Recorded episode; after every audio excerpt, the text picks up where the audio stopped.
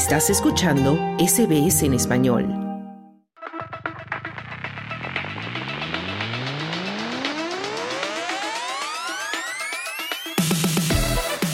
Ya llegamos al tiempo de los deportes y ya está con nosotros en la línea nuestro compañero Juan Moya. Hola Juan, ¿cómo estás? Feliz año.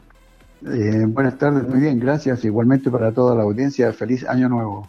Vamos a empezar a hablar de fútbol, de la A-League, eh, de la Liga Australiana, porque hay partidos hoy. Cuéntanos. Claro, fecha número 11 en varones, Adelaide United necesitado de puntos, se, enfrenta a Wellington Phoenix, uno de los punteros del campeonato eh, masculino. A las 19.45 desde Adelaide se inicia la fecha número 11 y mañana el MacArthur se enfrenta a Newcastle Jet. Por su parte, en damas tenemos tres partidos el día sábado. Newcastle frente a Canberra. Adelaide recibe al puntero del campeonato femenino al Melbourne City y el Melbourne Victory se enfrenta en un clásico eh, de victoria frente al Western United. Y también tenemos eh, de la Liga Española, tenemos partidos. Claro, fecha número 19 y el Real Madrid con el Girona no se dan tregua porque ganaron. Real Madrid derrotó 1 a 0 al Mallorca y Girona en una guerra de goles derrotó 4 a 3 al Atlético de Madrid. El último gol en el minuto 90 más 1 le dio la victoria al Girona y con eso suman 48 puntos en la tabla de posiciones. Mañana juega Las Palmas con el Barcelona. Y terminamos con el fútbol hablando de los Socceroos, porque se están preparando para la Copa Asia, van a jugar un amistoso pronto, ¿no? Cuéntanos. Claro, eh, todo el equipo australiano está concentrado en eh, Emiratos Árabes, en Abu Dhabi, preparándose para dar inicio a la Copa de Asia la próxima semana. Y este fin de semana, eh, a la una de la mañana de Australia, juegas el único partido internacional preparatorio a, dicha Copa. Se va a enfrentar a Bahrein. Eh, hay 26 jugadores y una vez terminado ese partido, se dará la lista de los 23 convocados que definitivamente representarán a Australia en el inicio de esta, en el grupo B donde se van a enfrentar en el primer partido el sábado 13 a India. Muy bien. Ya estaremos pendientes de esas clasificaciones. Nos vamos ahora al tenis, Juan, porque está eh, el Brisbane International de cara al Open de Australia y hoy va a jugar Nadal. ¿Qué podemos esperar? Bueno, esperar que ganó su primer partido y ojalá que siga avanzando. Hoy a las 19.30 horas eh, se enfrenta al australiano Jason Kluber eh, buscando llegar a los cuartos de final del abierto de Brisbane. Eh, Nadal está muy entusiasmado, piensa que quizás este es, su último año, por lo tanto hay que aprovechar a Nadal, que está en Australia, es la única vez que andar por acá, por, nuestra, por esta tierra, y esperar que siga avanzando y que se siga recuperando el nivel que siempre ha demostrado de óptimo rendimiento en Australia. También tenemos partidos de, damas, eh, un partido que en este momento se está jugando. Julia Riera, nueva cara del tenis femenino, se está enfrentando a Linda Noskova de República Checa. Y luego vamos a tener a las 17.30 horas Elisa Merten de Bélgica frente a Elena Rivaquina de Kazajistán, número 2 del mundo. Esos son más o menos la cartelera que tenemos para hoy en el Brisbane Internacional. Y por su parte, en la United Cup, eh, gran victoria de Australia frente a Serbia, 3 a 0 lo ganó eh, Alex de Miñaur, creo que es la primera victoria que logra sobre Novak Djokovic, que terminó lesionado de un brazo y, de su muñeca derecha, pero creo que va a estar 100% para el abierto de Australia.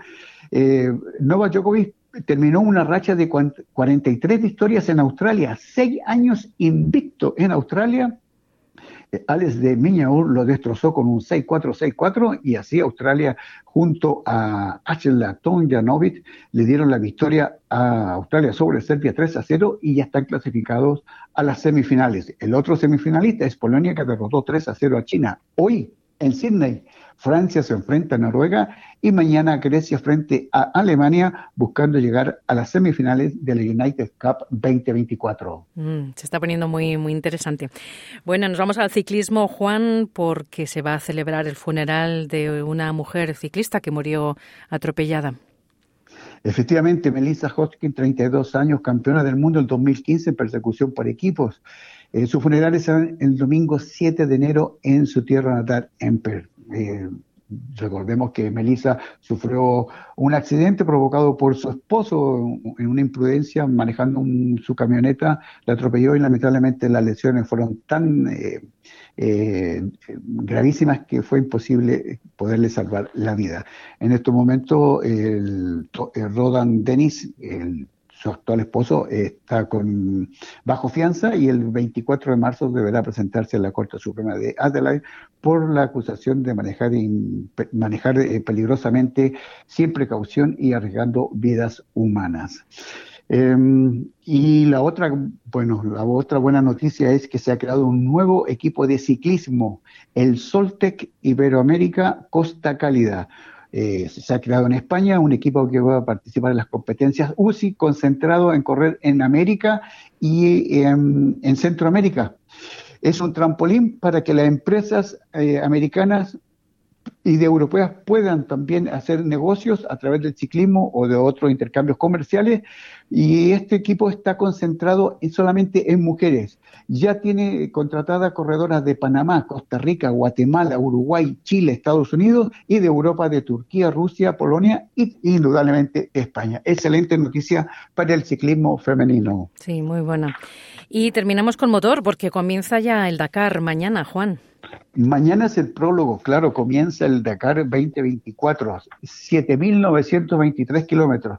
Y hay que destacar que eh, eh, en, este, en esta versión van a haber más mujeres participando en esta competencia. En los bu eh, que son cuatriciclos, va a estar Laia San, española, que ha participado 13 veces en el Dakar y su mejor triunfo ha sido terminar novena y ha completado todas eh, sus participaciones, la ha podido terminar.